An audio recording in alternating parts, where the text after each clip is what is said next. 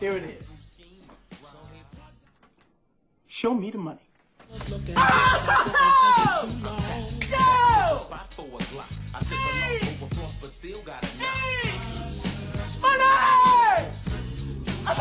Jerry, does that make you feel good just to say that? Say it with me one time, Jerry. Show you the money. Oh, no, no, you can do better than that, Jerry. I want you to say it with you with meaning, brother. Hey, I got Bob Sugar on the other line. Yeah, yeah, no, no, no. Show you the money. Not, not show you. Show me the money. Show me the money. Yeah.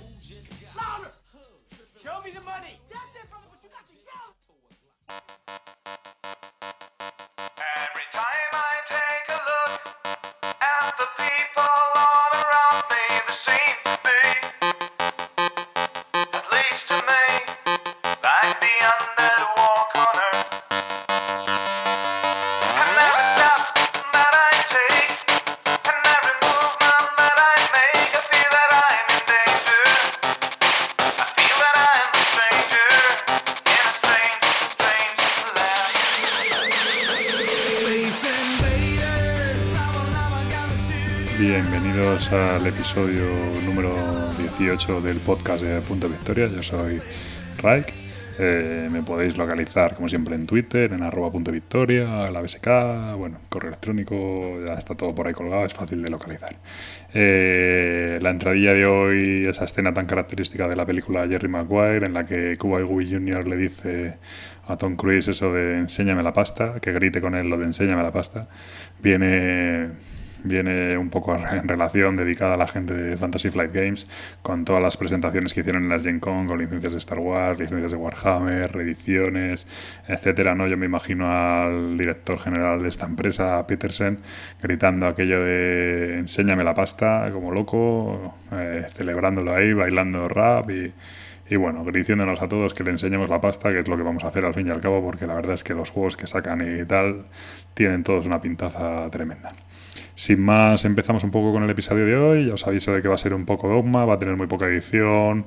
Lo mismo tiene algún ruido, algún corte, algo se oye un poco mal, pero es que me voy de vacaciones enseguida y tengo que acostarme pronto. Así que no me va a dar tiempo ni a escucharlo antes de subirlo. Así que nada, sin más, eh, empezamos con el episodio de hoy.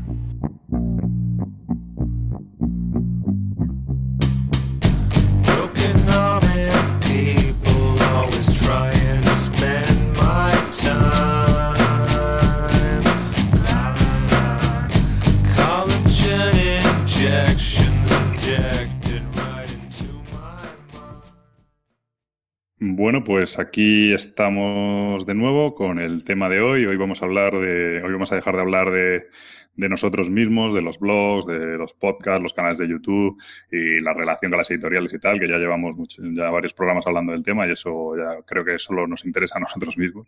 Y vamos a hablar de un tema que nos afecta a todos y, que, es muy grave, ¿no? que es el análisis parálisis. Eh, para hablar conmigo, como siempre, eh, está Gabriel de Mipel Chef. Buenas, Gabriel. ¿Qué tal? Pues eso, el tema de hoy es el análisis parálisis. El análisis es una expresión que es muy habitual, casi todos la conocen, pero bueno, por si alguien no la conoce, se trata de la gente que juega extremadamente lento y hace las partidas interminables y suele, esa, esa lentitud suele estar producida porque analizan en exceso las, las jugadas, ¿no? Eh, intentan analizar hasta las últimas consecuencias, hasta el punto de que son tantas las posibilidades que llegan a una, una parálisis que se llama, ¿no? De ahí viene la expresión. Y la verdad es que, que, es un problema grave cuando yo cada vez me he vuelto más intransigente con esto. No, no es por no es por presumir, pero yo soy una persona que juega bastante rápido hasta el punto de que a veces juego un poco descontrolado. El otro día jugamos un Castle eh, Mad King Ludwig y es un juego en el que tienes que hacer una serie de cálculos, ¿no? Como si juegas un, Five Tribes, etcétera. Y, yo a veces digo, joder, me da pereza tal y juego mucho más por intuición y, y bueno, pues a veces evidentemente la, la cago, ¿no? Pero con el tiempo me he ido volviendo muy intransigente con el tema este de, la gente que juega lento porque me da además cada vez los juegos son más complejos, cada vez tienen cálculos más enrevesados, tienen, o por lo menos yo cada vez juego juegos más complejos, y claro, una persona con esto te puede dar toda la tarde, ¿no? Y cada vez ya más, saltan más a, a primera vista, ¿no? ¿Tú cómo lo ves? Pues eh, no, no es que te hayas vuelto intransigente, sino creo que lo que buscas también cuando juegas es más fluidez y a lo mejor no tanto eh, tanto buscar la mejor combinación de acciones para, para llevarte la partida de, de calle, ¿no? Aunque siempre se juegue para ganar, eh, que creo que es lo evidente, la gente se lo piensa muchísimo para eso, pero hay acciones que, que tienen que ser como más, eh, más espontáneas, no, no, tan, no tan pensadas. Claro, o sea, yo, eh, a ver, eh, evidentemente eh, nosotros por nuestra enfermedad jugamos muchas veces, o sea, perdón, muy pocas veces a muchos juegos, ¿no? Entonces tú juegas, estás, haciendo muchas veces tu primera partida, Eh, casi siempre es tu primera partida. Entonces yo no entiendo cómo en tu primera partida puedes pretender entender todo el juego, plantear una estrategia rígida, tal. Entonces a mí me gusta mucho más probar el juego, mm, ver por dónde tirar, forzar alguna estrategia, eh, no sé, y, y- pues es un poco improvisar a ver qué, a ver cómo se mueve. Cuando ya tienes dos, tres partidas, etcétera, ya has cogido una cierta soltura, ya conoces el juego bien, y entonces es el momento en el que creo que en determinados momentos de la partida, porque eso es lo, lo grave del, análisis parálisis. eh, evidentemente, si estás en, los últimos turnos, la jugada es decisiva y, de- y tienes que buscar una manera de hacer 12 puntos en lugar de 11, porque con 12 ganas y con 11 empatas, pues yo entiendo que ahí te atasques un poquito y le des una vuelta más, etcétera, ¿no?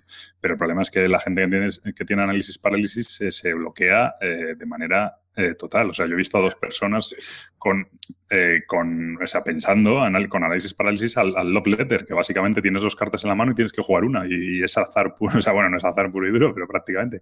Y eh, quedaban dos en la partida y, y pensándose qué, qué- qué carta jugar, pero allí su, su minuto y medio pensando, yo digo, no me lo puedo creer, es, increíble.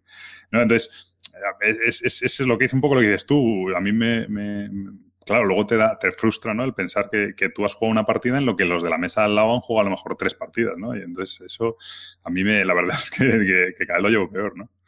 Pero es que hay- has hecho eh, un, comentario bastante interesante que, habría que diferenciar entre análisis parálisis, el tiempo de reflexión de, tu jugada, y que tú te atasques porque la situación eh, se ha vuelto compleja. O sea, por ejemplo, eh, podría ser normal que en un Five Tribes te, te atasques, eh, aparte de tener análisis parálisis, porque quisieras hacer una acción pues un, un poco más compleja, ¿no? Pero lo que no es normal es en ciertas partidas que como tú dices, el love letter tampoco es que tengas un árbol de decisiones que, que- no te quepa en una hoja, sino que son muy sencillas, ahí atascarse es bastante más difícil. Entonces yo creo que habría que diferenciar las dos cosas.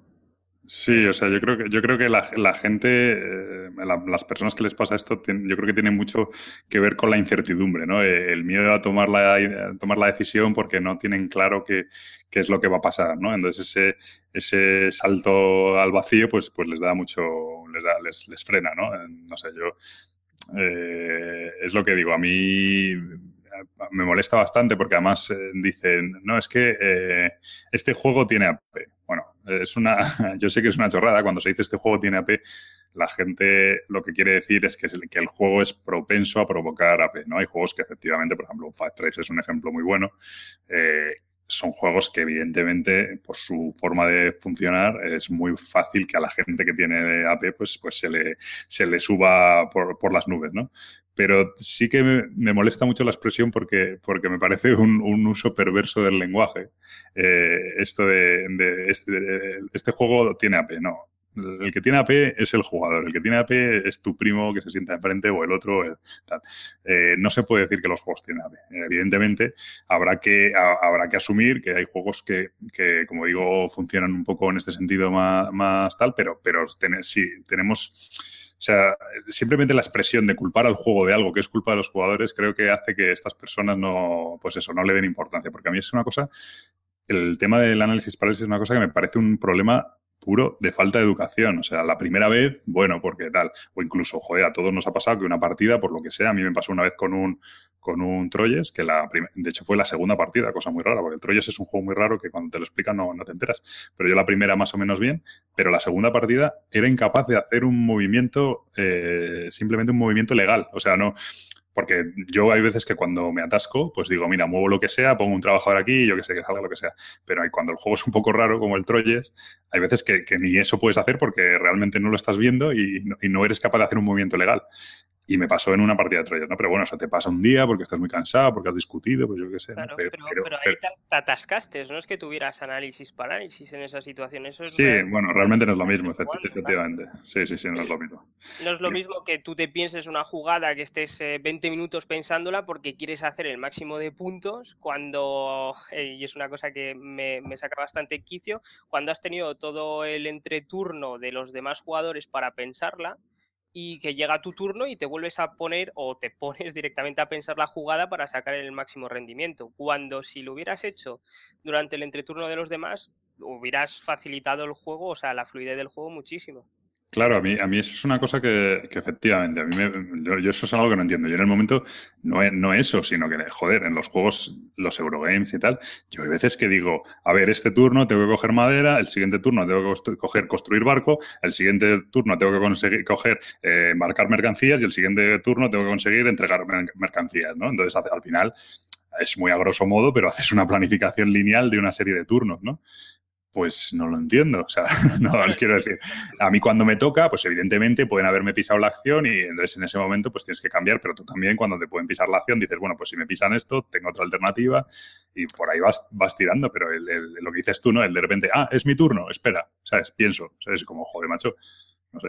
Es, es que eso te, te fastidia toda la partida. De hecho, a- a- yo he tenido partidas con gente de ese estilo y es te, te destrozan el juego, te destrozan la experiencia, no, no quieres volver a jugar al juego y no porque sea malo, sino porque realmente eh, ha tenido, has tenido muy mala experiencia con ese juego y, y- y con una persona en concreto. Yo conozco a, a tres personas, bueno, a dos personas y el tercero soy yo, que con una sola partida, a la hora en la bola, con las mismas personas, no en la misma partida, ¿eh? De hecho, creo que son tres partidas diferentes. No estoy seguro si son tres personas, creo que sí, creo que somos tres, con tres partidas diferentes, pero todas ellas compartía, había alguno que, compartía la partida. Bueno, pues los tres, eh, con una sola partida, desechamos el hora en la hora para el resto de nuestra vida. Sea, de, de verdad, o sea, los tres, ¿eh?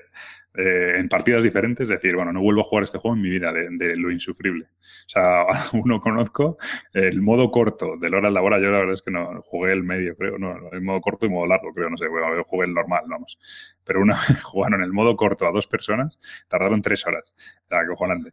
Y, y dicen, eh, vamos, salió de despotricando que en la vida volvía a jugarlo, ¿no? Es que, es que te lo hace insufrible. A mí, de hecho, me pasa al contrario de lo que estábamos diciendo. A mí me pasa que yo llego, hago mi turno, digo, cojo madera y digo, vale, en la siguiente jugada tengo que coger, fabricar barco, ¿no? Pero entonces le toca a otro, se enrolla, le toca a otro, se enrolla. cuando me toca a mí, se me ha olvidado. Lo, o sea, me he puesto a pensar en otra cosa y cuando me toca a mí, se me ha olvidado lo que iba a hacer. Y, me, y digo, hostia, yo no sé, y me cojo un cabreo, ¿sabes? De decir, joder, es que han pasado 10 minutos y entonces cuando no sé qué estaba haciendo, ya a mí, me, a mí me saca totalmente la partida.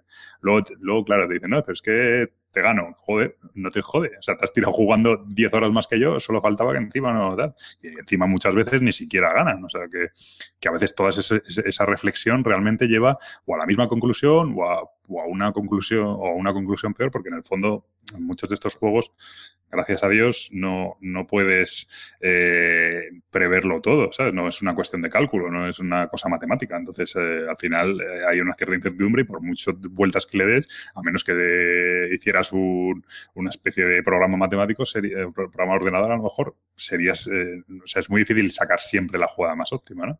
Entonces, eh, no sé, yo no entiendo esa fijación, pero, vamos, yo creo que es un tema casi clínico porque no es normal, o sea, Bueno, Nico, no sé, pero sí, sí es verdad que ocurre a muchas personas cuando juegan, pero es lo que dices tú, es eh, a ese punto eh, puede ser incluso falta de educación de decir, pues mira, como eh, durante el entreturno me voy a dedicar a hablar de no sé qué, de no sé cuánto con no sé quién, me la pela lo que pase durante la partida, que cuando me toque ya lo miraré. Entonces ahí, pues bueno, es, es decir, Claro. no, no es, no es lo lógico, ¿no? No, ahí es incluso hasta un problema de grupo de juego, pero... eh, yo, he visto gente gritando, pero en, un- ¿qué era? ¿Qué juego era? Era un, ah, ¿cómo se llama? este? El Pilares de la Tierra, yo no me acuerdo del juego, solo, solo lo juego esa vez. Una partida, en un Eurogame sencillo, rápido, de una hora más o menos, ¿no? Pues creo que estuvimos como dos horas y media o algo así. Y, y encima uno tenía prisa, a mí la partida insufrible, pero, pero lo verdad es que me lo pasé bien porque yo estaba esquiciado, pero tenía otro al lado que estaba ya más desquiciado. Y gritando, pero gritando, pero mueve de una vez, pero quieres hacer la jugada acojonante. y, no se inmutaban. eh, Y no sé si entran en un bloqueo o qué, y no se inmutaban. Eh, Alucinante. O sea, increíble. Yo, no, entiendo cómo, joder, yo, aunque sea, joder, pues me levanto y me voy digo, iros a la mierda. Pero, pero no, no, siguen allí jugando 10 minutos cada turno. O sea, acojonado, no sé. Nosotros llegamos a poner hasta un reloj de arena a un, a un amigo, pero no porque tuviera P, sino porque era una falta de, de decisión sobre lo que quería hacer en, el Juego de Tronos, el de la segunda Sí. edición, el de tablero. Le pusimos el, el reloj de arena de minuto y medio, me parece, para que tomara las decisiones de, de las órdenes, porque si no era, la pongo aquí, y ah, bueno, no, la voy a poner aquí, y no, ah, bueno, la voy a cambiar, y no, bueno, eh, y así se Sí. tiraba como un cuarto de hora decidiendo, pero un cuarto de hora cada vez que tenía que poner órdenes. Entonces, no eran partidas ni medio normales jugando con él y decidimos ponerle un reloj de un minuto y medio. Sí, Pero- sí, sí. Pero porque no se decidía. Entonces, claro, son casos diferentes un poco lo que hemos estado viendo, ¿no? Porque uno es la falta de decisión, el otro es la falta de educación y el otro es que te atascas realmente. O sea, depende. Claro, es que es tremendo, pero luego tú llegas y, y dices, porque a mí me pasa, o sea, yo tengo gente que me cae muy bien, pero que me, pero que literalmente me toca las narices jugar a juegos con ellos, de verdad. O sea, para tomarme unas cañas, lo que sea, fenomenal.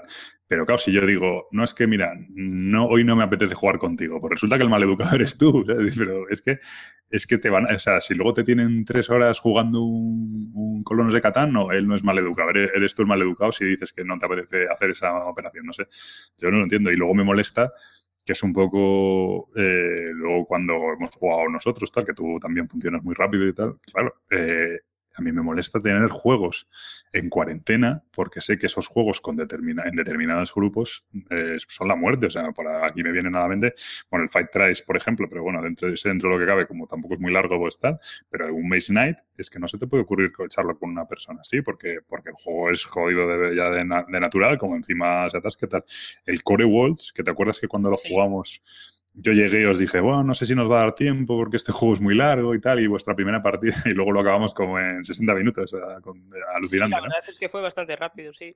O el Stronghold, que también lo jugamos tú y yo, y, y igual, yo llegué y digo, "Ah, es que este juego ten- tiene un manual tal, y luego es bastante largo tal, y igual lo jugamos en hora y media, ¿no? Y, y claro, yo me quedaba alucinado porque, porque venía, y eso que en, en la gente que juega normalmente no, no hay, no hay demasiado, demasiado P, alguno de vez en cuando le da el ataque, pero, pero no es exagerado, ¿no? El grupo habitual, luego sí que de vez en cuando, cuando ciclas por ahí, alguno te engancha. Pero, pero bueno, pero sí que tenía, tengo esos juegos con un cierto miedo de decir, jo, ¿esto cómo lo saco? Si, si es que puedo estar aquí toda la vida, ¿no? A a mí lo que me da miedo es jugar un juego que sé que, mm, que va a llevar o, o que supuestamente llevaría bastante AP. Eh, Lo que me da miedo muchas veces es probarlo antes con, pues, con contigo, con mi hermano, con la gente que estamos acostumbrados a jugar y después llevarlo a la asociación. Eso me da mucho miedo, porque pasamos de una partida de un tiempo razonable y normal que dices tú, bueno, se, ha hecho bien, a pasar a una partida de tres horas y decir, pero a ver, este no es el mismo juego, ¿qué, qué es lo que ha pasado? ¿Qué ha este- cambiado? Este juego me gustaba, por favor. que, o sea, ¿no? Es Sí, eso, me gustaba, es que. No, es que, es que independientemente de eso, es que ya independientemente de ya, si te parece mala te molesta, te gusta o lo que sea, es que es tan diferente la experiencia de juego. O sea, cuando juegas, cuando juegas un Maze Knight o un Core Walls de estos y lo juegas rápido, y no rápido de, de frenético, sino fluido. Es lo que dices tú, es que la, la experiencia de juego es tan diferente y dices, joder, es que no es, no es, el, no es el mismo juego. Es que no es el mismo juego. Sí, no sé. Claro, y, y después te lleva a pensar lo mismo. Si yo puedo pensar durante el turno de los demás qué es lo que quiero hacer y tener más o menos una estrategia eh, en mente, ¿por qué el resto no lo puede hacer? O sea, ¿qué, qué, qué es lo que le impide poder llevar una estrategia al mismo tiempo? Quiero decir, el entreturno sabes que es largo. Pues utilízalo para pensar, no digas después, no, este juego, es que encima después la gente, esa gente te dice, no, este juego no me ha gustado mucho porque tiene mucho entreturno y me ha aburrido. sí, eso, es pensando, eso- es verdad. cabrón, piensa un poco durante el entreturno Eso es verdad. Esa frase es muy típica de la gente. de, No es que este juego tiene demasiado entreturno. No, entreturno tienes tú, cacho, cabrón. Te juego, quedas tú el- diciendo, "Mm, no, ¿eh? va a ser que no. el juego no tiene, no tiene ni entreturno ni tal. Lo que tienes tú es un turno más largo que sí, sí, eso es verdad. Eso es verdad. O llegar y decirte, Buah, es que en la caja pone que dura esto. Y decirles, no, mira, yo juego una partida hace poco de, de una hora. Te dicen, no, no, imposible, imposible. Te pones a jugar y sí, es imposible, pero imposible con ellos. O sea, no es que no sea Claro. posible. No, a mí, a mí ahí, eh, me hace mucha gracia la- los chicos de Bislúdica, ¿no? Porque, bueno, Cartesius es el único que defiende lo contrario, ¿no? Pero se meten mucho con el. Yo, yo creo que tú no lo has jugado, con el Dominion Species. Porque dicen, además, cada vez que hablan del juego le añaden una hora, ¿no? Entonces yo creo que ya va porque que el juego es una mierda porque las partidas, las partidas duran ocho horas, ¿no? Entonces empezaron a lo mejor con que duraban tres, pero cada vez que hablan del juego le añaden una hora, que las partidas duran. Y claro, yo. Eh, ellos dicen que el juego está muy bien, pero que claro, que es demasiado largo para lo que ofrece, ¿no? Y a mí me hace gracia, porque digo, efectivamente, si el juego dura ocho horas, es una, es una mierda. Digo, a mí lo que pasa es que me gusta porque lo he jugado en dos, en dos horas y media, como mucho tres, ¿sabes? Con mucha gente y tal. Entonces a mí el juego me encanta, pero sí, si vas a estar cinco horas jugando, el juego es una mierda, está claro. Claro. Sí.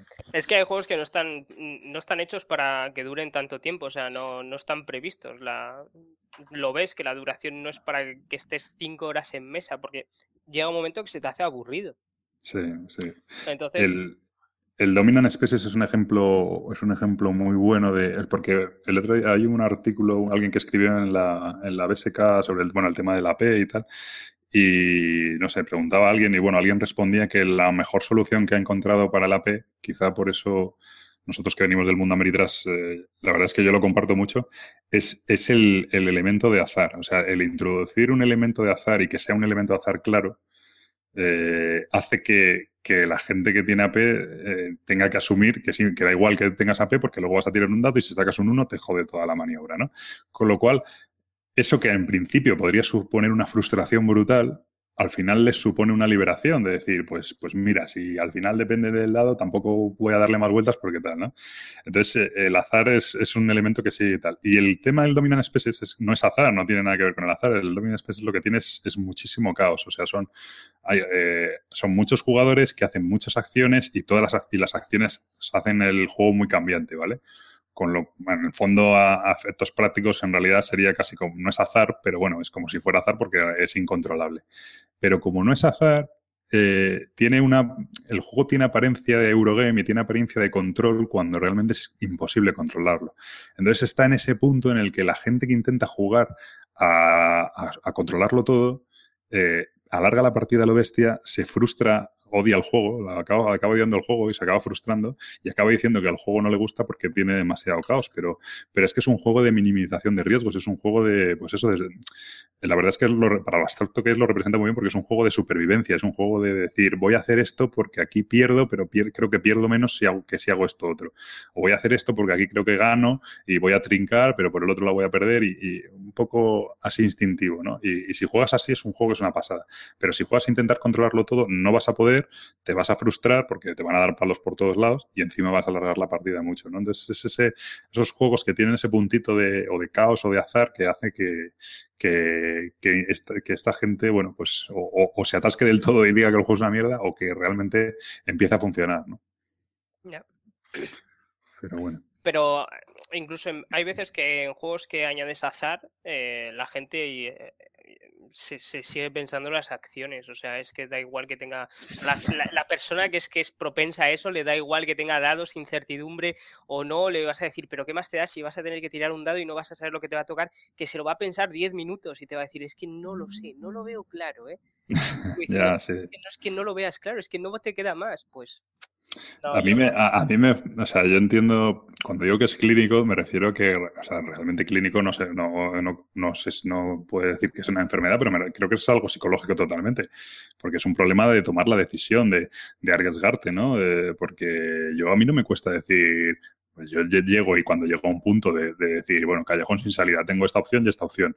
Y cuando no tal, pues digo, pues elijo esta y a ver qué pasa. Y si sale mal, pues como lo he hecho rápido, luego puedo jugar otra. y lo hago al revés. Pero no sé, es un poco eso.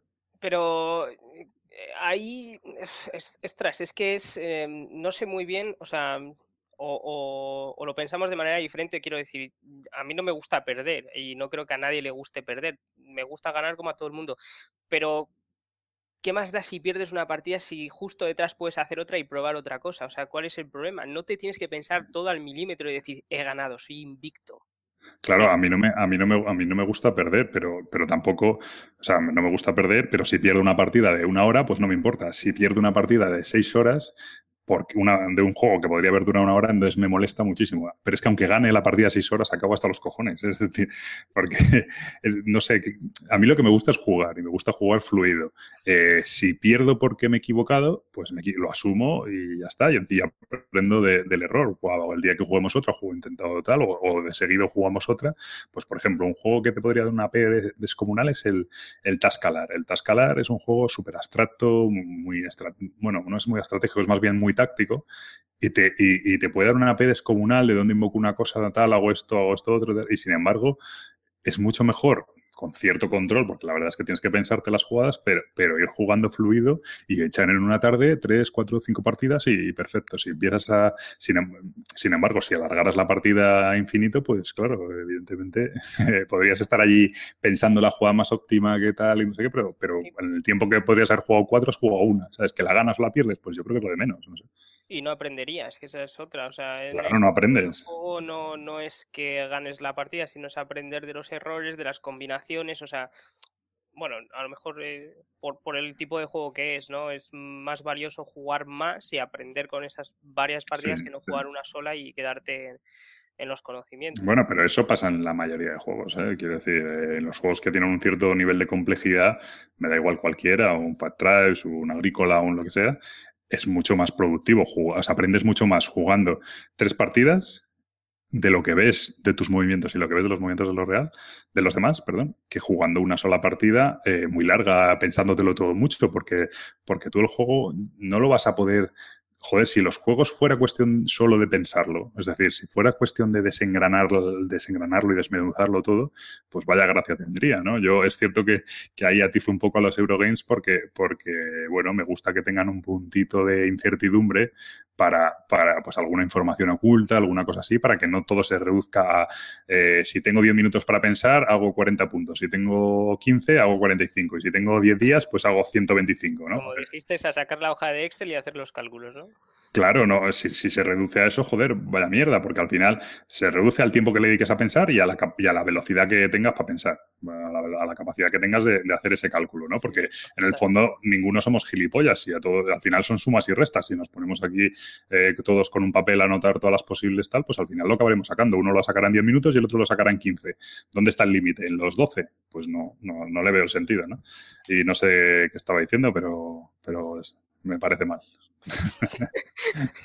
Vale. Me Bien. parece muy mal.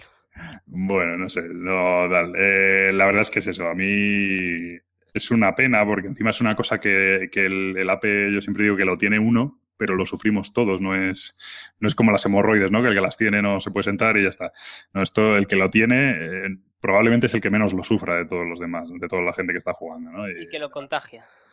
Lo con- ¿Tú crees que lo contagia? Sí, lo contagia, sí, sí. Yo que he tenido suerte de que los casos que yo he visto no, no se contagia, no, no tanto. Bueno, se contagia al que se quiere dejar contagiar. Vamos a ver eso. Claro, yo creo que lo que pasa es que, que se ocultan. Dicen, joder, este con lo lento que es, aquí yo, esto es jauja. Si, si el tío tarda 15 minutos y yo tardo, si tardo 10, soy flash gordo, ¿sabes? Entonces, bueno, se disimula lo de uno, ¿no? Pero yo creo que si no tiene... Yo, yo debo decir que, que yo creo que, que a mí me pasa y creo que a ti te pasa y encima te lo te contagio lo contrario. Eh, creo que nosotros, efectivamente, es cierto que, que jugamos un pelín exagera- exageradamente rápido en el momento, no normal, normalmente no, pero en el momento que a lo mejor una jugada de repente nos pensamos que estamos tardando más de la cuenta, eh, al final movemos un poco tal por no hacer esperar al otro, ¿no? Porque como los dos sabemos que el otro juega rápido, eh, nos agobia más pensar que, joder, estoy tal, ¿no? y, y- y creo que nos pasamos un poquito. Pero Eso sabes que le agobia mucho a Vero, por ejemplo. Sí, Vero jugar sí. con nosotros agobia Sí. muchísimo porque dice, jugáis muy deprisa y yo pues voy y hago cualquier cosa. Se le está quitando, pero al principio Bueno, sí que le agobiaba es- muchísimo. es, es parte de mi estrategia, mirar fijamente mientras es su turno Para que no gane, ¿no? y hacer en plan así. ¿Sabes? Ay, Y- de y verdad, reso- Vero, estás tardando mucho. y resoplar. En plan, como- no, no, no. Sí, efectivamente me doy cuenta y con Vero además fue donde me di cuenta, digo, joder, que, que, que nazis somos, ¿no? Pero bueno. No, En eso se lo impuso ella, ¿eh? Nosotros no dijimos nada y No, ya, ya, ya lo hace porque es buena y tal, pero, pero efectivamente, además era un Fight Tribes, me acuerdo que era el Fight Tribes. Y la verdad es que el Fight Tribes es uno para pensárselo un poco, porque si no, pero bueno. En fin. Pues jugar juntos y jugar con gente con AP. No, hostia, no, no, por ejemplo, el Fight 3, el Fight 3 es un ejemplo de juego que creo que si lo juegas eh, medianamente fluido, me- es que ya lo dije, vamos, me parece una pasada de juego, me encanta, pero creo que si te, te enganchan, eh, yo creo que me lo pueden hacer insufrible. ¿eh? Y además en, es- en ese juego sí que es cierto que ahí pensarse la jugada mucho antes es complicado, porque ahí, a menos que, bueno, te la puedes pensar, pero es muy fácil que te la machaquen un poco, aunque luego la puedas adaptar y tal, ¿no? Pero, pero bueno, sí es un juego que, que es muy cambiante el tablero y no tiene mucho sentido tampoco tenerlo Otra- muy pensado, ¿no? Otra cosa que me hace mucha gracia sobre, justamente fue jugando un Five Tribes eh, con la persona que jugamos, bueno, éramos un grupo, y el que ganó dice, no me he enterado de, de, de por qué he ganado. Y le dije, yo sí me he enterado, porque te has pasado 10 minutos en cada jugada, so cabrón. claro, al final, al final el Fight Tribes es sumar y restar, entonces... Es eh. Claro, si, estás ahí y tal, es que y está todo en el tablero, entonces es tan sencillo como, como hacer, hacer todas las cuentas posibles y decir, pues esta me daba 12, este me daba tal, y te quedas así mirando, alguna más tiene que haber, y te quedas mirando, mirando, que yo solo entiendo los últimos dos turnos, los últimos tres turnos, pero en un juego que subastas dinero, que no sé qué tal, pues joder, eh, al final, pues eso, que los últimos dos turnos, la última subasta y el último turno te lo pienses mucho, vale, pero macho, todas las demás, no sé, pero bueno, en fin. Sí, es lo que tiene. Ya, pero bueno. Bueno, yo creo que ya hemos dado bastante a los del AP. Habría que esto habría que hacer como en los debates políticos de la tele. Estos de que invitan, se ponen cinco de un bando y invitan a uno del otro para decir que, ah, que son plurales. Aquí Dieguer invita a uno con AP. Eso, No lo habríamos- ¿eh? Sí, pero no lo habríamos dejado hablar. Pensaría mucho y no, no le daría tiempo. Pero bueno, Estaría en el primer argumento todavía. es que, que tampoco creo que yo creo que es indefendible, entonces eh, pero bueno. Eh, pues nada, vamos ya, vamos ya, yo creo a, a pasar a hablar de- del juego. El juego del que vamos a hablar, como muchos sospecharán, porque la verdad es que cuando cuando a mí me da por un juego, la verdad es que, que inundo Twitter de pues, comentarios, reseñas de, bueno, reseñas de otros, ¿no? Me refiero, imágenes, partidas, no sé qué. Y encima, además, como lo juego contigo, pues, pues tú, tú lo haces también y tal, y no sé qué. Entonces, llevo dos semanas o tres semanas eh, desde que ya pensé en comprármelo hasta que me llegó, hasta que lo he jugado varias veces en conjunto, solitario, tal, pues hablando del, del archipiélago, ¿no? Entonces, no creo que a nadie le pille por sorpresa que vamos a hablar del archipiélago, que es un juego del año 2012, si no me equivoco, sí, eh, de eh, la editorial es Ludically y el autor es Christopher Boeli- Boelinger, ¿vale? Eh, eh, no, no es Christopher, es Christoph, ¿no? Christoph Boelinger. Sí.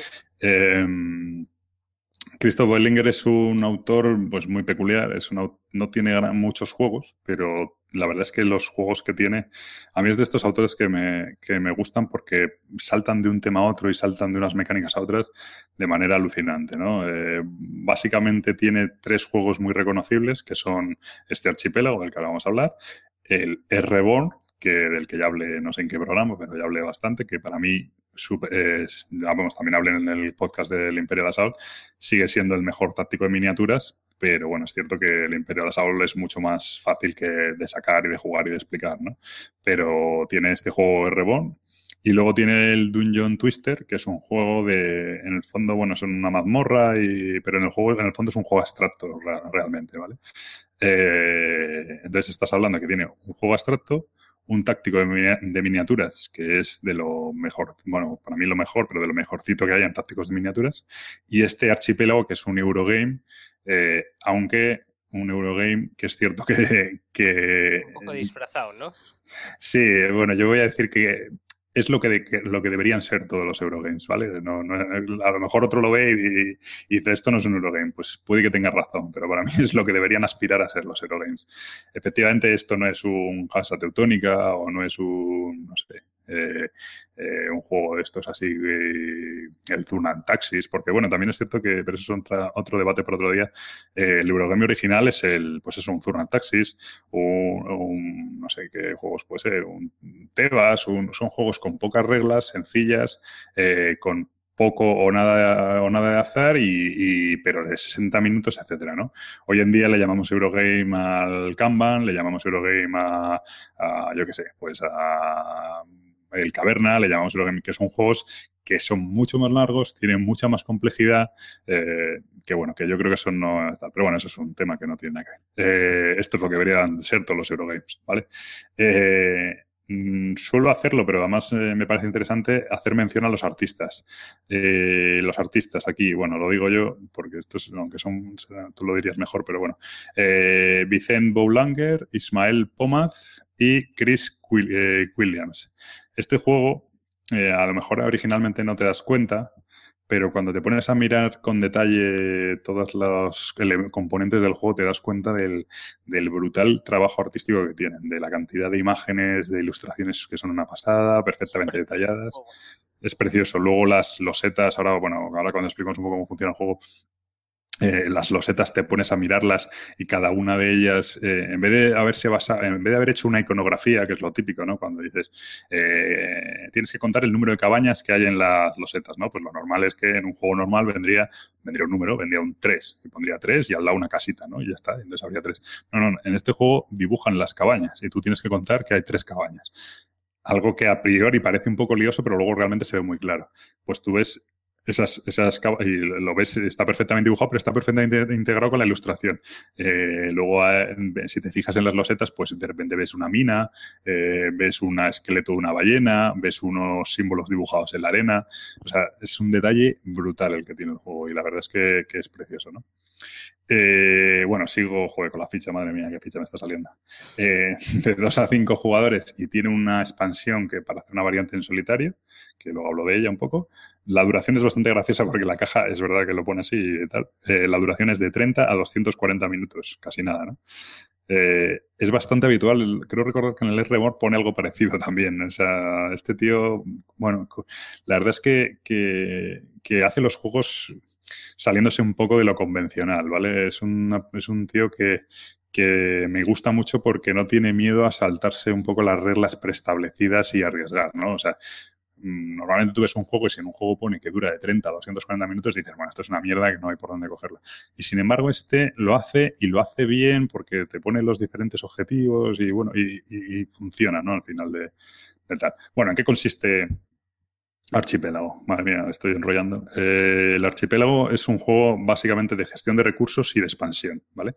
Pero pues eso podría ser como tantos Eurogames que hay, ¿no? Eh, tú gestionas recursos y, y, y al final te, eh, te expandes. Puedes expandirte en un escenario o puedes expandirte empresarialmente, pero bueno, básicamente muchos juegos tienen este concepto, ¿no? Sin embargo, este juego lo que incluye es una interacción brutal. O sea, la interacción no se, no se restringe eh, a, a te piso la acción, te quito esta maderita, te no sé qué, sino que la interacción está en cada una de las decisiones y en cada una de las actividades que haces durante el juego.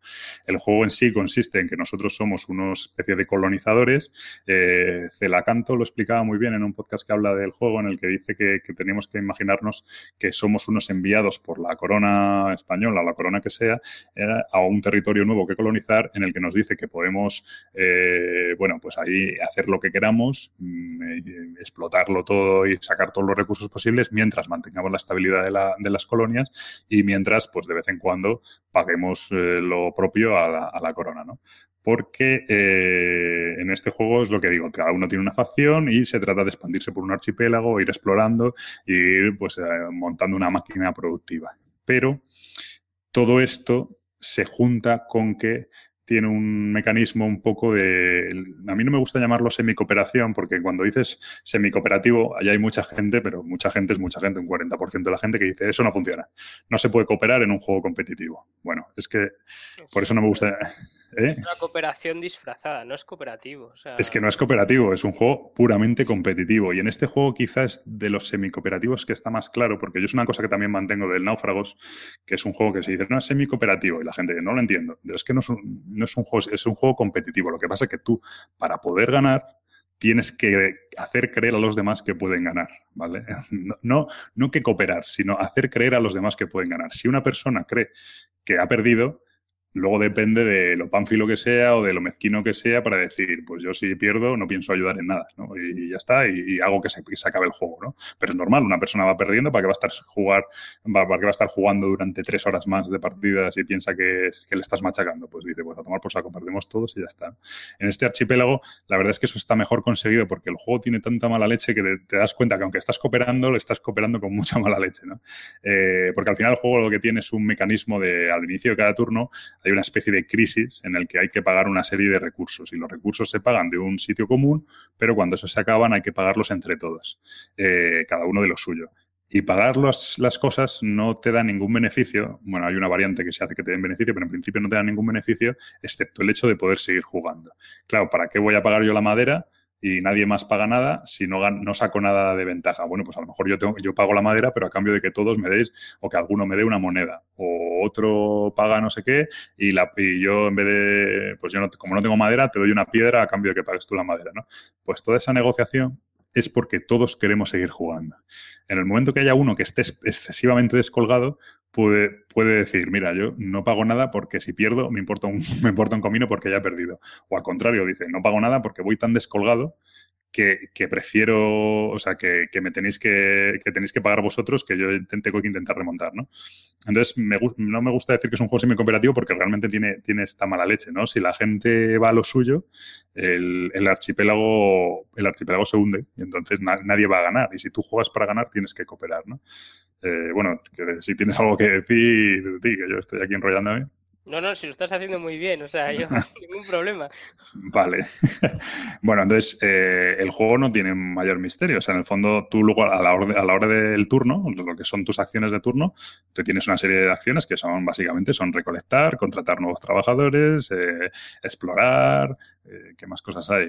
Bueno, hay una cosa que es reproducirse y luego intercambiar mercancías en el mercado. Tiene una cosa curiosa, que es que tiene dos mercados. Un mercado interior, que se supone que es un comercio interior en las islas, y un mercado exterior, que yo entiendo, interpreto que es un mercado con con la corona, ¿no? O Con, Allende los mares. Entonces, eh, realmente no hay ninguna diferencia entre uno y otro. Simplemente, eh, pues a lo mejor en un mercado hay mucha madera, a lo mejor en el mercado interior hay mucha madera, y si tú vas a vender madera, te interesa ven- venderla en el mercado exterior porque allí te da más dinero que en el mercado interior, ¿no? Eh, evidentemente tú durante el juego vas haciendo construcciones que te permiten moverte mejor en un mercado que en otro, etcétera. Bueno, pues todo eso es un poco como un cualquier juego de gestión de recursos y de expansión, ¿no? no tiene particularidades, pero, pero lo que es la mecánica básica del juego no tiene. Pero lo que tiene de especial es, son todas las demás fases, es decir, desde el orden de turno, que el orden de turno se hace mediante una subasta, y la subasta cuando tú lees la subasta dices, bueno, este juego es una mierda, es este- esto a quién se le ha ocurrido, parece el, el Munchkin, ¿no? Eh, eh, eh, la subasta sencillamente, mm, tú no subastas el orden de turno, lo que subastas a puño cerrado con una sola vuelta es eh, ser básicamente el concejal de urbanismo. Es decir, tú lo que estás subastando es quién es el que va a, de- a decidir a dedo quién va a construir, bueno, que no quién va a construir, pero quién va a ser el primero, quién va a ser el segundo, quién va a ser el tercero, etcétera. Entonces, cuando el que gana, eh, no es que sea el primero y el, que ha quedado segundo es el segundo, no, no, el que gana decide el orden en el que se colocan todos los jugadores.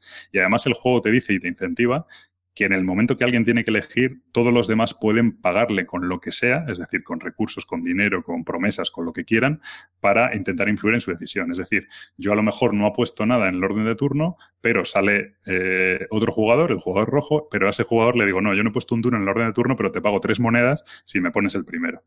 Pues es genial, o sea, toda esa mala leche eh, eh, bueno, pues eh, genera unas corruptelas y un tal que la verdad es que es una, es una, que crea un ambiente de tensión y de tal. Y si te dice, no, no, si te dice uno, no, yo no te pago nada, bueno, pues tú vas el último, no te preocupes. Mm, Bueno, pues toda esa es una mecánica muy sencilla, pero que, que está orientada a generar todo ese mal rollito. Luego vienen, ir, bueno, es que ir primero en este juego es muy importante porque las crisis y todo lo pasas mucho mejor si vas primero, luego compras antes, haces las acciones antes, entonces no es ninguna tontería, ¿no? Ya te digo, está la subasta de turno, luego está la decisión de las crisis en la que ocurre lo mismo, tenemos que aportar entre todos para que no se vaya la mierda, pero para hacer que no sea una opción tan válida de que se vaya la mierda, puede ser que haya una carta de objetivo, que ahora hablo del tema de los objetivos, que le, que le dé la victoria a un jugador si el archipiélago se va a la mierda. Se trata del jugador separatista, que es una especie de traidor, que puede ganar normalmente, puede ganar por puntos, pero aparte tiene un objetivo personal, que es que si el archipiélago se, la mier- se va a la mierda, en vez de perder todos, él es el único que gana, ¿no? Entonces, eso es, una cosa también genial del juego. Eh, bueno, no sé si quieres decir algo o sigo. Pues como te veo bien, sigue, sigue, que yo ya. Yo ya Bueno. añado cuando te canses, hombre. Solo me queda la otra parte genial del juego. El juego viene con unas, una especie de, de cartas de objetivo comunes, ¿vale? En el que tú sacas un objetivo y te dice, bueno, al final de la partida el que tenga más pescados eh, gana cuatro puntos, el siguiente tres puntos y el siguiente dos puntos, ¿no? Esa es una, una carta objetivo común que está visible para todos. Pero aparte, se reparte una carta de objetivo eh, oculta a cada uno de los jugadores. Estas cartas de objetivo, además, las hay en tres montones. Hay eh, para partidas cortas, partidas medias y partidas largas. Es cierto que las partidas cortas a mí es cierto que las cartas de objetivo, según cómo juegue la gente, puede ser que no estén muy equilibradas y algo que podría ser corto se convierte en largo y algo que podría ser medio se convierte en corto. Pero bueno, eso también depende un poco de cómo juegan los jugadores. Si tú te dedicas a construir muchos templos, pues porque te gusta, pues entonces, bueno, pues y depende un poco de lo que vimos, porque eh, cuando la, cuando jugamos, la verdad es que las, las que eran medias parecían largas y las largas parecían interminables y la corta parecía razonable. sí, pero luego lo juegas y, no es para tanto, no sé. Pero hay otros, hay unas que parecen imposibles y hay otras que, que sin embargo son, en, no sé, bueno, pero en el mismo montón. Pero bueno, el caso es que eh, tienes tres montones diferentes para intentar controlar un poco la duración de, la partida, siempre y cuando llegues al final, que también puede ser que petes antes y ya está, ¿no? Pero estos objetivos, eh, aparte, eh, esas cartas incluyen dos partes. Una parte en la que te dicen un objetivo, que es un objetivo oculto, pero que lo puntúa todo el mundo, pues como el Troyes, por ejemplo, en el que te dice lo mismo el que tenga más dinero al final de la partida, cuatro puntos. El siguiente tres, tal. Entonces, ese objetivo tú lo tienes, tú sabes que existe, pero eh, los demás jugadores no lo saben, pero sin embargo cuando acabe lo van a puntuar todos, ¿vale?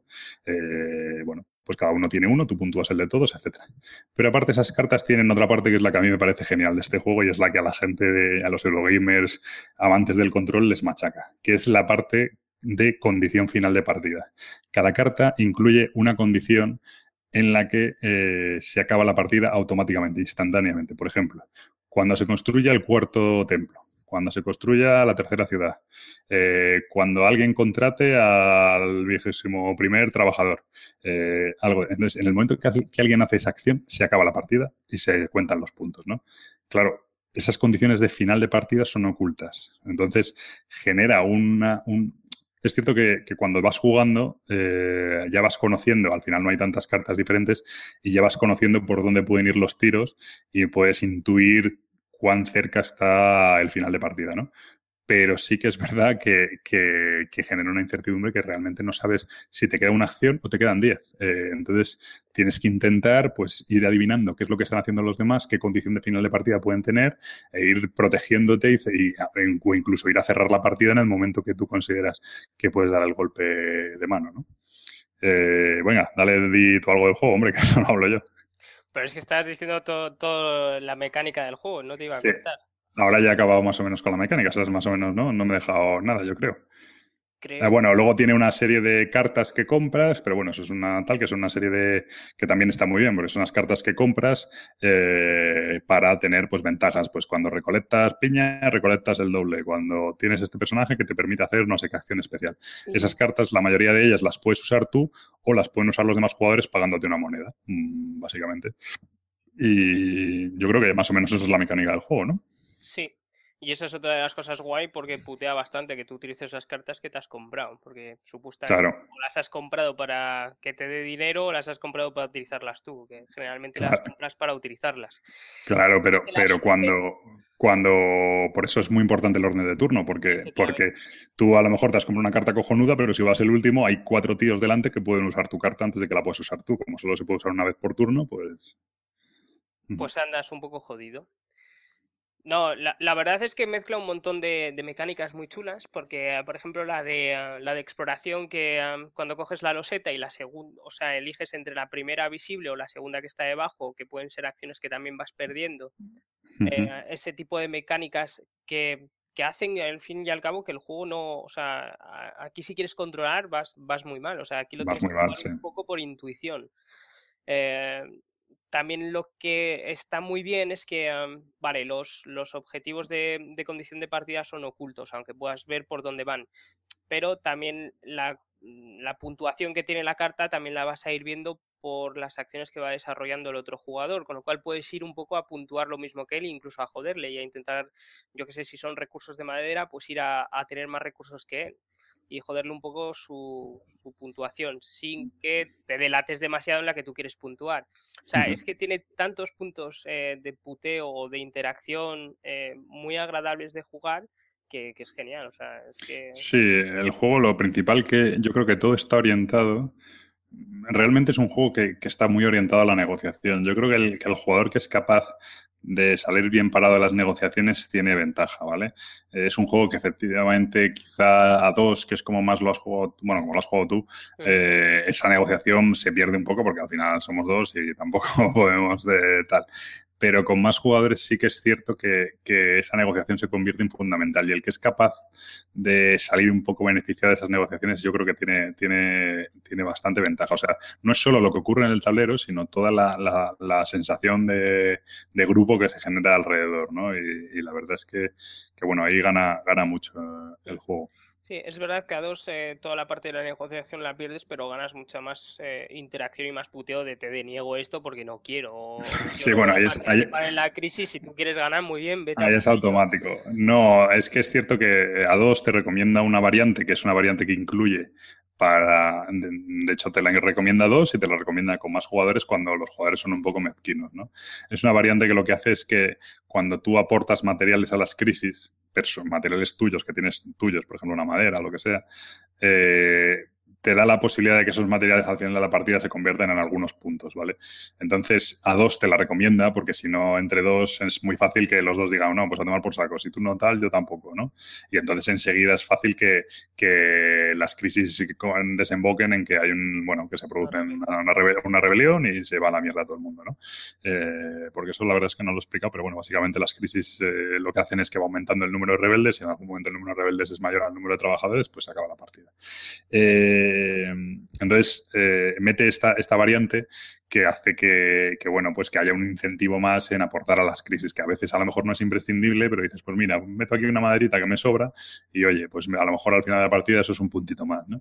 Y bueno, pues está bien. De hecho, es que una de las cosas que tiene este juego, le pasa como al R-Reborn, por ejemplo, es que son juegos que tienen tantas cosas. Lo que es fascinante del R-Reborn es la cantidad, no, no ya cómo funciona el juego, que es verdad, pero la cantidad de cosas que se pueden hacer. O sea, las miniaturas tienen eh, orientación, las miniaturas pueden interrumpir las activaciones de los otros, pueden enlazar cosas, pueden, o sea, puedes torturar a uno, puedes eh, buscar armas, puedes, o sea, todo eso, ¿no? Y en este juego pasa un poco parecido, tiene tantas cosas que incluso cuando le quitas ese, ese, ese nivel o ese estrato de negociación porque estás jugando a dos personas, te sigue quedando un juego súper completo, te queda un juego súper interesante, quizá con un pelín más de control, pero un juego muy, muy, muy completo, ¿no? Y es lo que es una, es una pasada este Hombre, juego.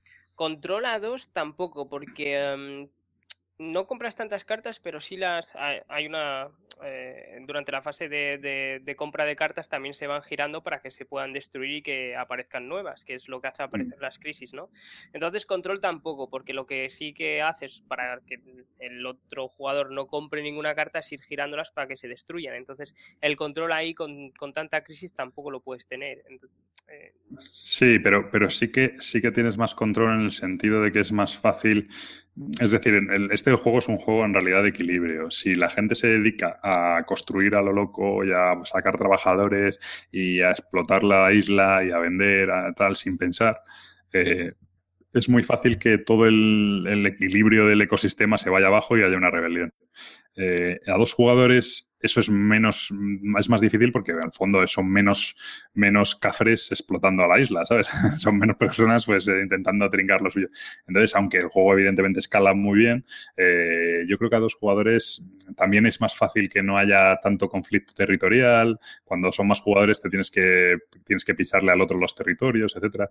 Entonces, bueno, mm, sí que a dos me parece un pelín, cambia un poco el juego, pero realmente está muy bien, ¿no? Quita un poco todo ese, ya un poco todo ese estrato, estrato de negociación, por ejemplo, ejemplo, el orden de turno te da igual ir primero que ir segundo, básicamente. No te da igual, pero uf, casi igual. Sí. Entonces no, no, te da, no te da igual por las crisis simplemente, pero prácticamente, ¿no? Entonces, eh, bueno, pues no tal. No es lo mismo ir primero que ir quinto, ¿sabes? Ahí ya es otra historia, ¿no?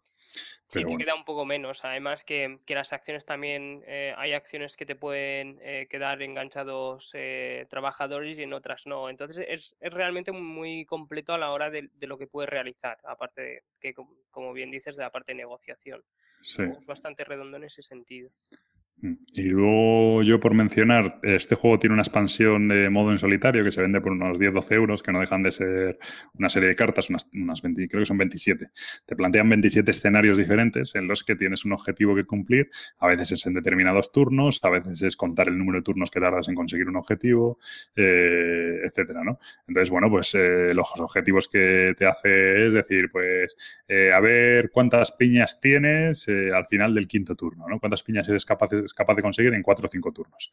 Eh, bueno, pues tú, tienes cuatro o cinco turnos para conseguir el mayor número de piñas y luego esos, esos, esa tarjeta de escenario, pues viene un ranking de, de 0 a 7, bronce, de 7 a 10, plata y de por encima de, de 10, oro, ¿no? Eh, un poco así. Y entonces, pues tú vas haciendo ranking. Eh, no tiene nada que ver con el juego normal, ¿vale? Aquí ya, por supuesto, quita toda la interacción, quita todo tal, y, lo que te deja, a mí, a mí me gusta mucho porque lo que te hace es eh, forzar estrategias, es decir, te hace de repente forzar una estrategia en la que tú solo exploras y exploras, exploras, exploras como un loco, pero siempre manteniendo el control para que no se eh, vaya al carajo la isla, ¿no? Eh, o tienes otra, otra estrategia que lo que te hace es pescar. Tú pescas, pescas, pescas como un loco, tal. Otra estrategia que lo que tienes que hacer es comprar personajes como tal. Entonces, te hace. A mí me gusta porque te hace un poco investigar todos los recovecos del juego, hasta qué punto puedes forzar las diferentes, eh, los diferentes campos, los diferentes movimientos del juego, eh, pues en tu beneficio, ¿no? Entonces, es como una manera muy chula de aprender lo, lo- lo profundo que son las diferentes acciones del juego. Pero bueno, no tiene que ver mucho con el juego en realidad. ¿no? Me, han dicho que es bastante complicado llegar a- al nivel de oro, ¿no? Sí, no están, yo creo que no están realmente, no están bien escaladas. O sea, hay algunas que creo que son virtualmente imposibles o que te tendrían que salir eh, las cartas o lo que sea, las losetas y todo perfectas para conseguirla. Pero yo creo que hay alguna, de verdad, que es imposible conseguir el oro, ¿vale? Algunas son más fáciles, otras más difíciles. O sea, no, no, si te vas a frustrar porque no consigues el oro, no es tu expansión, porque yo creo que realmente lo que es el, el balance, eh, o sea, lo que es la puntuación, no está bien escalada, eh, tal, porque hay, algunas que son muy sencillas, otras son muy difíciles, otras depende mucho de cómo se te coloque. Es más un poco, ya te digo, por investigar cómo. Se parecería un poco a cuando tú pruebas un juego en solitario, a- un juego que no tiene solitario, pero lo pruebas en solitario para ver cómo se juega. Pues esto es lo mismo, pero, pero como más profundo porque te permite probar las diferentes estrategias del juego, eh, pues eso, en solitario, ¿no? Y viendo cómo funcionan, ¿no? Pues es Claro, un poco como... más adaptado, ¿no? Sí, es un poco como desmenuzar el juego, ¿no? Y la verdad es que está bien, pero bueno, quita toda la parte de interacción, que es uno de los aspectos más importantes del juego. claro. Hombre, si negocias contigo mismo, bien, pero si no... pues Sí, claro, por eso. Y eso, ¿tú quieres decir algo más del juego que he rajado yo todo el rato? Y eh, creo que tiene otra expansión, ¿no? La de Ah. War and Peace. Sí, cierto. Vamos a ver. Eso es una cosa que es curiosa. Yo, eh, Celacanto lo decía en su podcast. eh, este juego tiene, un- bueno, tiene una serie de cartas que son personajes y, y ven- y, bueno, y mejoras que construyes, pues para cambiar, ¿no? Eh, el juego ya de por sí tiene un puteo descomunal, ¿vale? Como estamos diciendo. Bueno, pues la expansión War and Peace lo que hace es meter muchísimo más interacción y muchísimo más puteo. Es otro mazo de cartas que te dice que había puede... poco. Sí, porque había poco. Te dice que puedes jugar con ese mazo de cartas solo o mezclar los anteriores o incluso te da la opción, que es muy chula, de hacer un draft. Eh, al principio de la partida, yo no lo he probado, ¿eh? pero te dice hacer un draft en el que cada uno va eligiendo una serie de cartas y al final con las que ha elegido cada uno, pues se hace un mazo común y ese es el que se juega. Eh, eso sería la versión más profesional realmente, pero claro, eso como siempre requiere una preparación de la partida mucho más larga. Entonces, este, estas cartas lo que tienen son mucha más, es guerra y paz, entonces lo que tiene mucha más interacción, mucho más puteo, mucho más de todo. Y yo estoy un poco de acuerdo con, yo probablemente me la acabe comprando y seguro que la juego y tal, pero estoy un poco de acuerdo con Celacante en el que lo juego ya de normal tiene una cantidad de interacción que no te da la sensación de que le falte, de que le falte eso, pero bueno, oye, yo por probar no, que no quede, ¿no? Hombre, pero a ver, es un juego que está hecho para putear. Si te lo tomas a malas, pues no juegues, pero quiero decir, Mm, Pero ya no por puteo, es que me parece que es un juego, que ahora lo hablaremos en los puntos positivos y negativos, que es un juego que es un juego muy inestable y no es culpa del juego, es un- una característica propia del juego, pero es un juego que consiste, que va a estar al límite siempre de, de que pierda todo el mundo, ¿vale? O que solo gane el separatista, por así decirlo. Entonces, eh, si metes más tensión todavía y más mala leche, es muy fácil que se vaya al carajo, ¿no? Ahí, claro, dependerá del grupo, pero creo que es muy fácil eh, que, yo qué sé, con esa expansión, a lo mejor el 70% de las partidas se vayan al carajo. Bueno, la experiencia es divertida, pero, pero no va, ¿sabes? va, va a ocurrir muy a menudo, ¿no? Hombre, pero no, no sé si el objetivo no está ahí también, o sea, que muchas partidas queden frustradas y no haya ganador como tal si no está el, el traidor. A, mí eso es una cosa que. Claro, a mí eso es una de las cosas que me tal. Yo cuando la gente dice, no, pues perdemos todos. Para mí no perdemos todos. Primero, puede ganar el traidor, que es- existe esa, existe esa posibilidad. Pero aunque no hubiera traidor, a mí el que te está ganando es el diseñador del juego. Es decir, te, te ha puesto en una, a ti y a, tus, y a tu grupo, te ha puesto en una situación que no habéis sido capaces de resolver. Entonces, no, no es que perdemos todo, no. Pier- per- pier- o sea, gana el juego, te está ganando el juego, ¿no? Entonces, bueno, O sea, no pasa nada. Pero bueno. Sería otro, otro debate eso, ¿no? Sí, sí, sí, pero hay gente que, bueno, mucha gente es muy habitual, ¿eh? que ese tipo de juegos no lo soporta porque no es capaz de hacer una acción que no le beneficia a él directamente, a él solo a él. Eh, es una visión un poco corto, cortoplacista, ¿no? Porque evidentemente cuando tú colaboras para que el juego no se vaya a la mierda es porque crees que puedes ganar, con lo cual estás haciendo una acción que te beneficia a ti. Hombre, Sí. porque tienes intención de ganar, si no, ¿para qué estás jugando? No... Claro, ento- entonces eh, la- es una visión cortoplacista el decir, yo no ayudo porque no es una cosa que me dé puntos directamente, ¿no? A mí lo que me da puntos es coger, es como si tú ju- jugaras a Luis Anclar cogiendo todos los recursos posibles, ¿no? Porque lo lógico es coger todos los recursos posibles, cuanto más madera tenga mejor, pues no, porque luego llega un momento en el que tú tienes que avanzar y no eres capaz de avanzar porque tienes demasiados recursos, ¿no? Pues ese, ese, ese chip que meten algunos juegos, ese, ese cambio de mentalidad que meten algunos juegos, que a mí es lo que me encanta, ¿no? Esa originalidad, eh, pues este juego lo mete también, ¿no? Es decir, eh, no lo que parece que es beneficioso para ti, que sería quedarte con la madera para construir un barco, realmente es beneficioso porque si lo haces, lo que vas a hacer es no construir el barco porque vas a perder. Entonces, bueno, pues esa, esa sensación, ¿no? Pero claro, hay, hay que saber jugarla y, y es un juego que requiere varias partidas para empezar a, a ver todo ese entramado, ¿no? Sí, sí. Pero No creo que con una o dos te, te valga. Lo ves, o sea, lo ves. eh, tú, yo cuando te lo enseñé, te dije, claro, no es, la, no es el modo ideal, pero te vas a dar cuenta de, de realmente de lo que te está ofreciendo por detrás del juego. Te da la sensación, no lo, no lo aprecias del todo, pero sí que intuyes ¿no? lo, que, lo que puede venir. Sí, eso es verdad. Pero bueno, eh, pues ya por ir rematando, que llevamos un montón. A ver, eh, ¿qué es lo que hace diferente al juego? Pues para mí, como digo, el ambiente ese que genera, ¿no? De, de, de trapicheo, de, bueno, no diría mal rollito, porque no es mal rollito, pero bueno, de negociación continua, ¿no? ¿Tú qué le ves así diferente? Pues eh, las mecánicas que introduce que son bastante interesantes, o sea, no, no es la típica mecánica que, que vas a ver en todos los juegos. Primero por, por la negociación, por la exploración que es muy divertida, por, por todos esos puntos un poco eh, que la gente puede considerar cooperativos, pero que no lo son para nada. Ese, ese individualismo que aporta al mismo tiempo que tienes que intentar eh, ser amable con el resto, ¿no?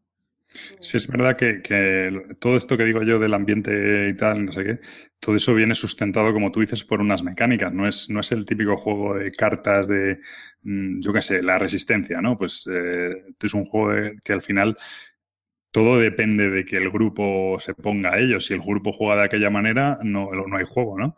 Entonces, en este juego sí hay juego, ¿vale? Eh, no, no, el- el- las mecánicas están, están muy bien pensadas y están muy al servicio de, de generar continuamente que ese, ese ambiente, ¿no? No es eh, tal. Que no quiere decir que no sea un, un juego dependiente del grupo, que eso va en los aspectos negativos, luego lo comento, ¿no? Pero sí, sí tienes razón que, que todas... eh, que sí, aunque yo lo estoy contando desde el punto de vista muy temático, muy tal, todo eso viene sustentado por unas mecánicas muy, muy, muy estables, ¿no? Pero bueno. Sí, eso es de hecho lo que más me gustó del juego, esas mecánicas, ¿no? Son muy chulas, me han gustado mucho. Porque están muy disfrazadas, o sea, es lo que decías tú, no- para mí no, no lo consideraría un euro propiamente dicho, o sea, me parece algo bastante disfrazado, muy temático, que Sí, le, aporta mucho. le llaman eh, Eurotrash, ¿no? Una fusión entre los Eurogames y los Ameritrash, porque mete tanta interacción y mete tanto tal que, claro, no le puedes llamar Eurogame. Que bueno, ahí va un poco a, los aspectos positivos. Para mí, lo que es lo mejor del juego, pues yo tengo aquí lo que decimos, que es un Eurogame lleno de tema. O sea, realmente mm, no estás cogiendo cubitos y tal, sino que está, bueno, el cubito sí cojo, un- pero bueno, yo sí cojo Sí, madera, pero- cojo hierro, ¿no? Claro, pero sí- dices eso, dices hierro, madera, piña. eh, te Sí, pero bueno, eso yo incluso puede entender que llega uno y diga, no, yo quiero un cubo negro, vale. Pero, pero sí que estás explorando, sí que estás vendiendo en un mercado, sí que estás, o sea, sí que te da esa sensación. Estás mandando barcos a, hacer, pues a hacer convoy para mover a la gente. Bueno, pues si estás haciendo todo eso, tal. De repente contratas a un personaje que te da unos beneficios porque es un mercader que no sé qué, pues tal, todo eso tiene, tiene mucho, mucho tema, ¿no? Eh, más, para mí, bueno, la psicosis esta que genera en todo momento de si se va a acabar la partida, si hay un traidor, no hay un traidor, si iré ganando o no, porque como todo, todos los puntos son ocultos, todo, tú te puedes hacer una idea, pero realmente no lo sabes, ¿no? O sea, tú eh, tienes, eh, por ejemplo, en una partida 4, tú tienes dos, con, dos, mm, dos puntuaciones que conoces, la tuya y la pública. Sin embargo, hay otras tres que desconoces. Entonces, mm, realmente no puedes tener seguridad de si vas ganando o vas perdiendo, no, nadie lo sabe, ¿no? Entonces, eso está, está muy bien. Lo puedes Mm. ir intuyendo un poco y eso también mola bastante. Claro, te puedes hacer una idea, pero realmente no, no, no, no tienes control total, pues si tuvieras control total sería muy fácil decir, pues a la, a la mierda todo, ¿no? Por supuesto. Claro. Bueno, luego yo tengo por aquí los componentes que, como he dicho antes, a mí me parece una pasada de juego y no es, es- bueno, es carillo, ¿no? 50 euros, pero No, de unos pues, componentes brutales. yo no, no lo consideraría caro. O sea, para Bueno, lo que trae no, y el arte, ah, el, una de las cosas que también me, me llamó mucho la atención fue el inserto que trae, que me Sí. pareció muy bueno. Sí. Eh, no, no me pareció, o sea, me dices 50 euros, ¿es caro? Sí, te digo que sí. Es dinero, o sea, no es caro, es un precio elevado, pero no, no, es, eh, no es un juego que digas, "Bueno, pues me lo compro mañana sin pensarlo. Bueno, no, es, un- es una inversión, pero no es caro para lo que trae y para las variedad de partidas que tiene, Sí. etcétera. Está muy bien. Claro. Eh, de hecho, eso que dices del inserto es curioso porque yo soy ferviente o, o- o, ¿cómo se dice? Odiador o como sea, de los, de los insertos personalizados. Los odio, ¿no? Porque yo como almaceno los juegos en vertical, se me descojona siempre. Y en este juego, macho, eh, solo he tenido que meter las moneditas en bolsitas. El resto, la verdad es que todo se queda en su sitio, tal, está muy bien pensado. Al del R-Board le pasa parecido.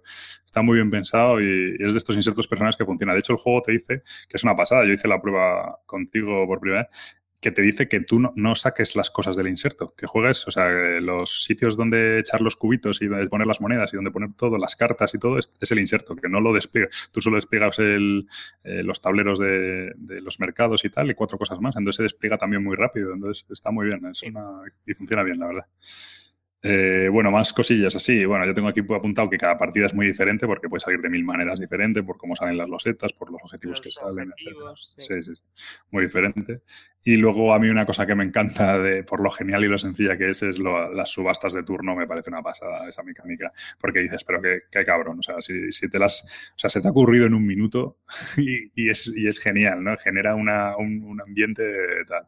Y lo piensas y así fríamente la lees y dices, pero qué mierda es esta, ¿no? Y luego lo juegas y dices, madre mía. Hombre, leerla creo que no ves su potencial hasta que no la juegas, ¿no? Claro, claro. Y ahí está, no, la verdad es que ese, ese orden de turno no, no lo he podido probar, o sea, no he podido probar esas eh, negociaciones y tengo muchas ganas, de hecho, pero sí que mola, o sea, el hecho de que tú apuestes encima que lo que apuestan, apueste quien apueste, lo pierde, ¿no? Sí, sí, sí. O sea, tú lo que pongas, si uno pone tres y otro pone uno, todos pierden lo que han apostado. E- Eso es otra putada cojonuda, o sea, Y de hecho, si, si empatan los dos primeros, vuelven a hacer otra apuesta, o sea, pierden lo que han apostado y vuelven a hacer otra apuesta. Entonces, eh, vuelven a perder más dinero, ¿sabes? Entonces, es tremendo.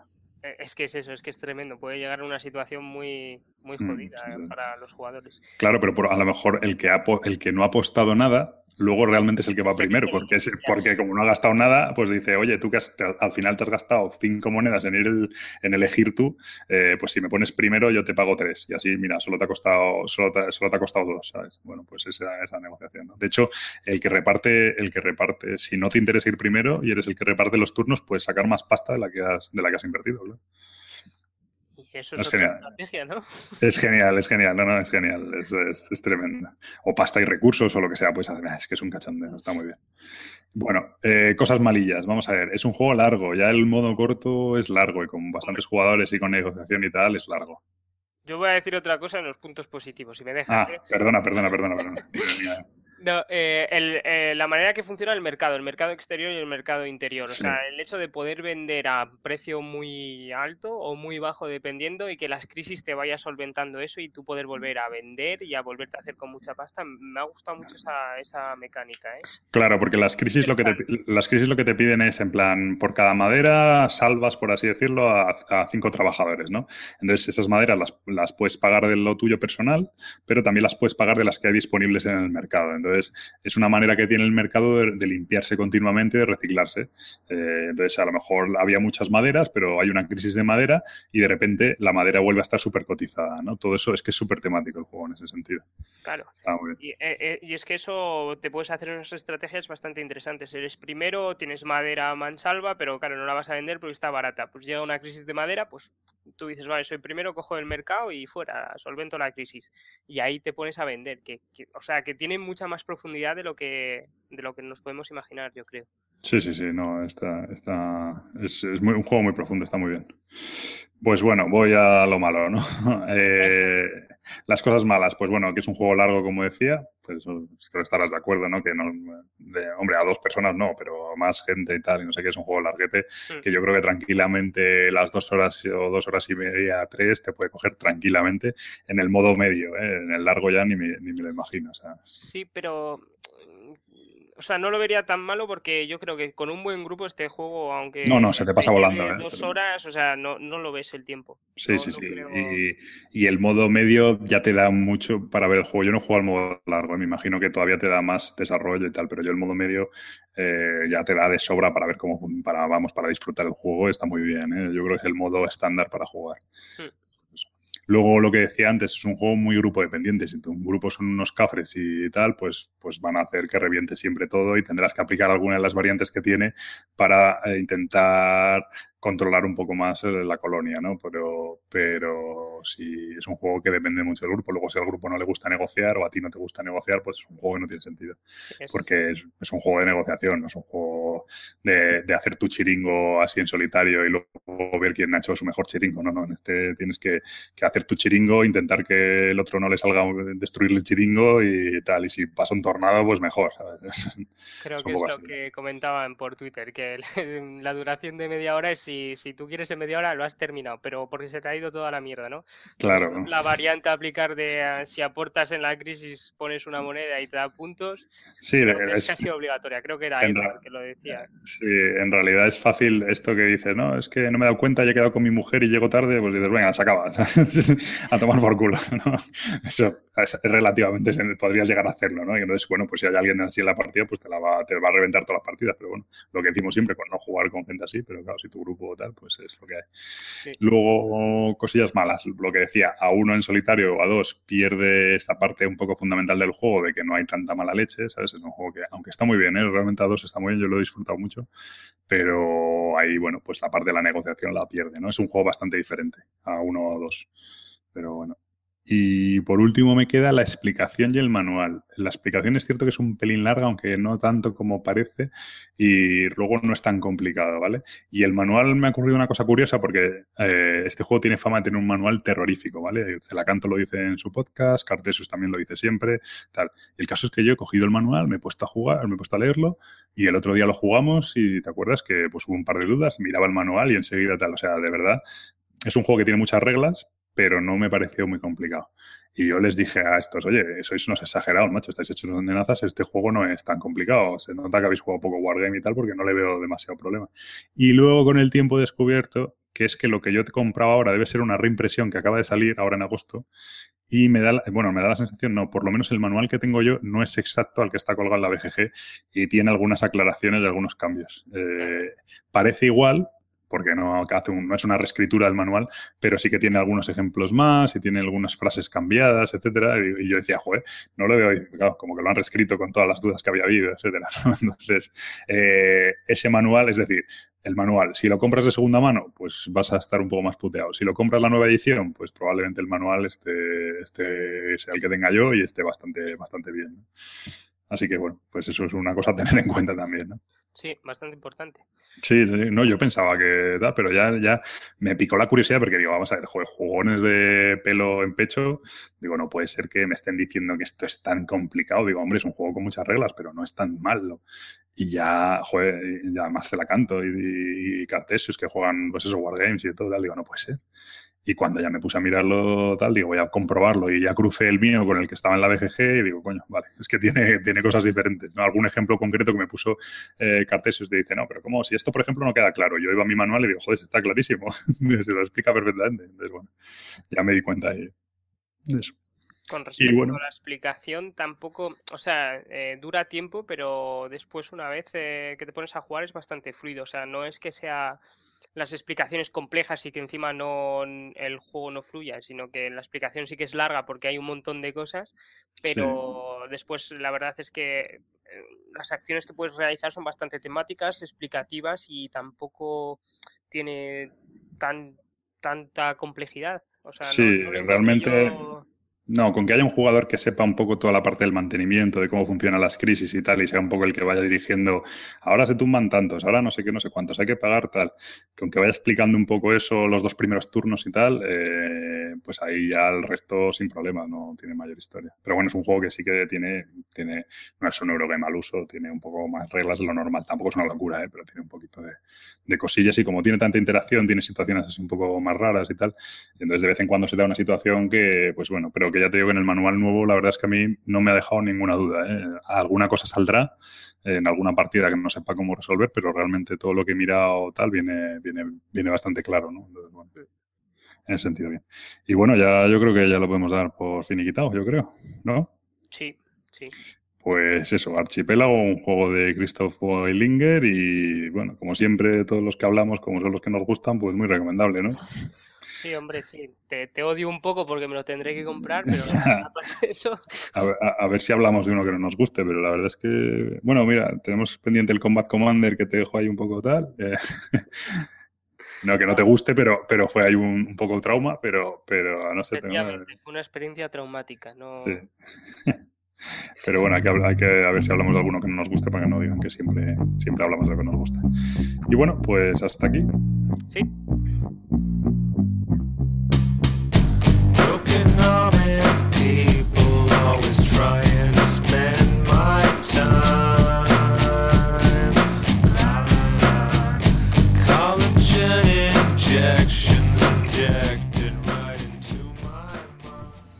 por ir terminando, hoy en el apartado de follow y unfollow, eh, la verdad es que hoy lo tengo bastante claro. El follow va a ir para la gente de, de Debir. Si el otro día se lo dábamos a, hace poco, o en el último, no lo sé, a Chivatil por la nueva reedición del 3D Age, ahora se lo vamos a dar a, a la gente de Vir por lo mismo, porque la verdad es que parece ser que han anunciado además muy rápido y claramente que se van a apuntar a esa nueva edición y que la van a editar en castellano corriendo. Así que, oye, hay que decir al César lo que es del César. Eh, la gente, entre ellos yo, todos dudábamos un poco de con esa compra homolúdicos si iban a mantener esa línea de juegos duros que, que llevaba la gente de homolúdicos y, oye, mm, ha habido dudas, ha habido juegos que tal, que han descontinuado y tal, pero vamos, máximo exponente de juego duro de verdad Eurogame de los chungos es el Throw the Age y ahí están ellos al pie del cañón diciendo que van a sacar la nueva edición cuanto antes. Así que el follow para ellos. Y el unfollow en este caso, para los que me sigan en Twitter, seguro que, que, ya, que ya saben algo de qué va el tema, va a ir para la, para la edición del, del Luis Anclar. Que la, edic- cuando digo la edición me refiero cómo está hecha, los componentes, las decisiones que se han tomado a la hora de, de elegir los materiales y de disponerlos en la caja, etcétera. Eh, no sé quién es el. No quiero líos, no sé quién es el padre de la criatura, si es Ludonaute, si es Asmodee Europa, si es Asmodee Ibérica. La editorial es Ludonaute, pero la, distribuidora prácticamente mundial es Asmodee. Y yo creo que hay decisiones ahí que tienen que, que competen a todos. Pero bueno, como parece ser que esto es polémico, simplemente el que sea el padre de la criatura, que se le ponga la cara roja porque se lo merece, porque la verdad es que un juego tan bueno, que tenga la vergüenza que tiene de cargar con semejante edición, con un tablero que se comba porque hace calor y con unas cartas que vienen dobladas ya de fábrica y un manual que viene eh, a, modo de trasera entre el retráctilado y la caja, Eh, bueno, pues eso, es una vergüenza y, y esperemos que quien sea el responsable eh, cambie un poco de actitud y que, o por lo menos si no cambia el de actitud, que las empresas que trabajan con ellos les obliguen a, a mejorar un poco su producto y a tener más cariño por los juegos que, que editan.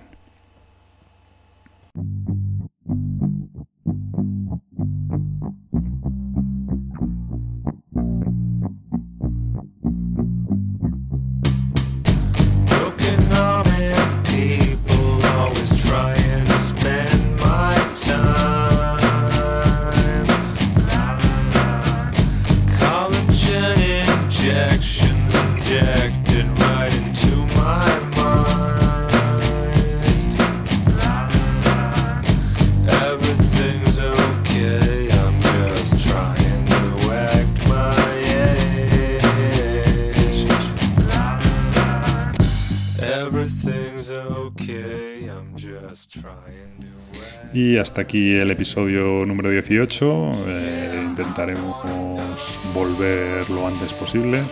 Eh, ahora me voy unos días de vacaciones, entre pitos y flautas, no sé si jugaré muchos juegos y tal, pero bueno, ya tengo alguna cosilla pensada. A ver si para mediados de septiembre podemos tener otro capítulo. Sin más, me despido y hasta la próxima.